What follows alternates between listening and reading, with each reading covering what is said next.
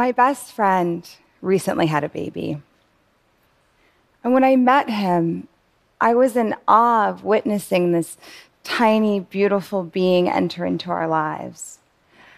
I also had this realization that he wasn't just entering our lives, he was entering the world. This crazy world that, especially now, feels so incredibly challenging. I spend a lot of time in my work talking to people about who we are, who we must be, and what our healing looks like. So, I mean, the first time I held him, I had my pep talk ready. You know, I wanted him to know that the way we find our strength is through our challenges. I wanted him to know that we can all do something big when we start small. I wanted him to know that each of us is more resilient than we could ever imagine. So here I am holding little Thelonious. I look down at him and it hits me. He's a baby. He's not going to understand a single word I say to him. So instead, I thought it'd probably be a better idea if I went home and wrote. So, um, you know, this, this is for grown ups, but it's also for Thelonious when he's old enough to read it. The world will say to you, be a better person. Do not be afraid to say yes. Start by being a better listener. Start by being better at walking down the street. See people, say hello, ask how they are doing, and listen to what they say. Start by being a better friend, a better parent, a better child to your parents, a better sibling, a better lover, a better partner. Start by being a better neighbor. Meet someone you do not know and get to know them the world will say to you, What are you going to do? Do not be afraid to say, I know I can't do everything, but I can do something. Walk into more rooms saying, I'm here to help. Become intimate with generosity. Give what you can give and do what you can do. Give dollars, give cents, give your time, give your love, give your heart, give your spirit the world will say to you, We need peace. Find your peace within, hold it sacred, bring it with you everywhere you go. Peace cannot be shared or created with others if we cannot first generate it within. The world will say to you, They are the enemy. Love enough to know that just because someone disagrees with you does not make them your enemy. You may not win an argument, you may not change a mind, but if you choose to, you can always achieve the triumph of radical empathy and understanding of the heart. The world will say to you, We need justice. Investigate. Find truth beyond the stories you are told. Find truth beyond the way things seem. Ask why. Ask, is this fair? Ask, how did we get here? Do this with compassion. Do this with forgiveness. Learn to forgive others. Start by truly learning how to forgive yourself. We are all more than our mistakes. We are all more than who we were yesterday. We are all deserving of our dignity. See yourself in others.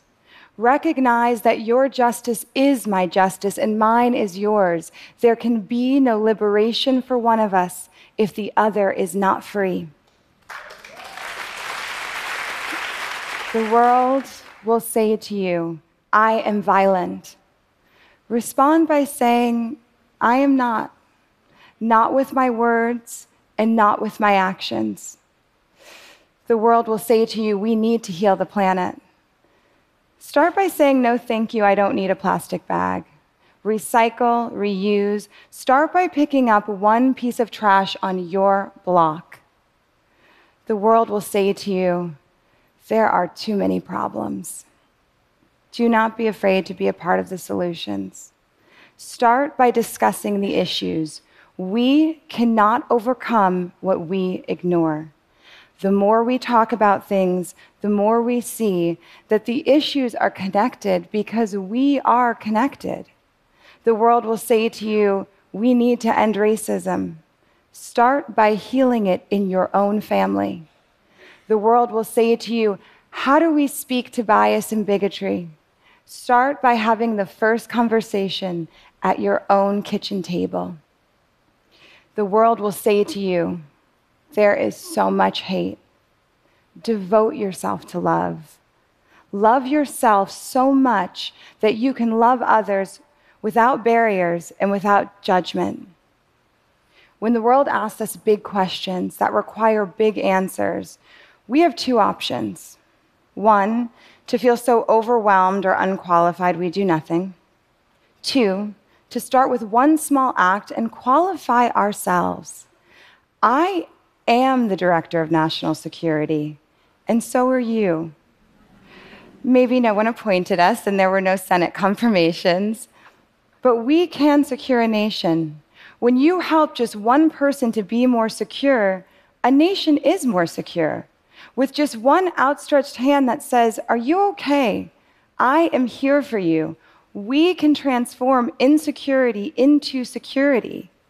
We find ourselves saying to the world, What should I do? What should we do? The better question might be, How am I showing up?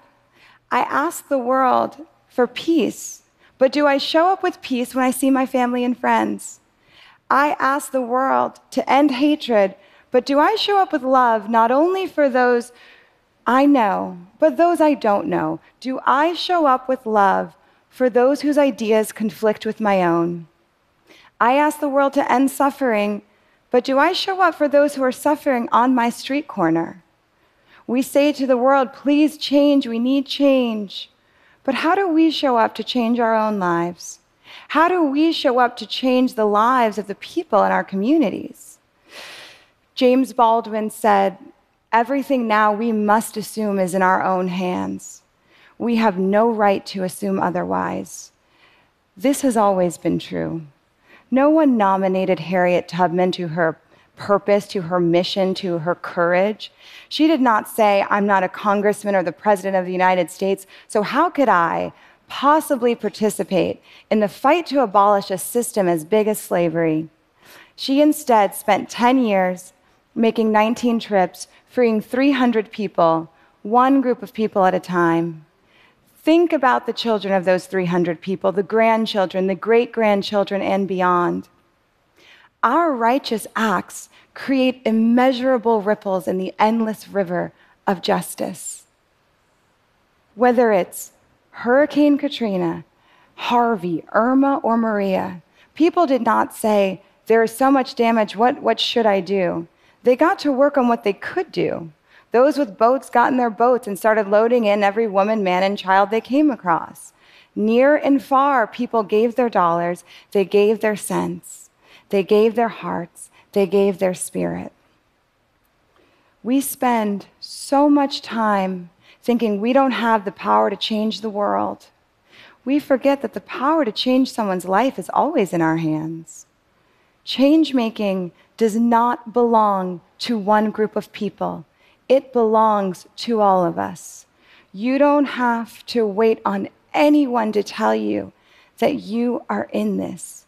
Begin.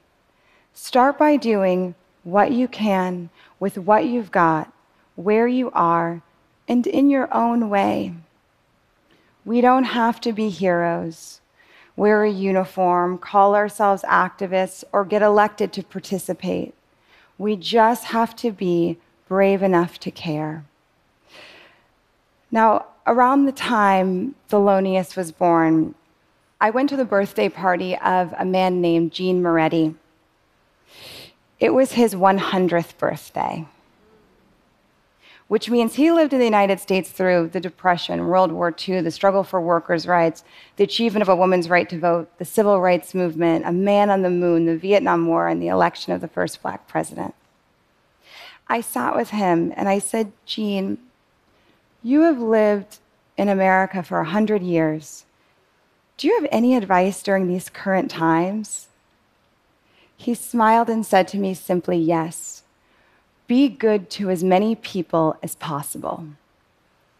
And as he danced with my mother, who is, by the way, half his age, in a room full of generations of his family and hundreds of people, many of whom traveled thousands of miles to be there to celebrate him, I realized that he had not just given me advice, he had given me the first step that every single one of us is capable of making if we want to create a real, wholehearted impact on the world around us right now. Be good to as many people as possible. Thank you.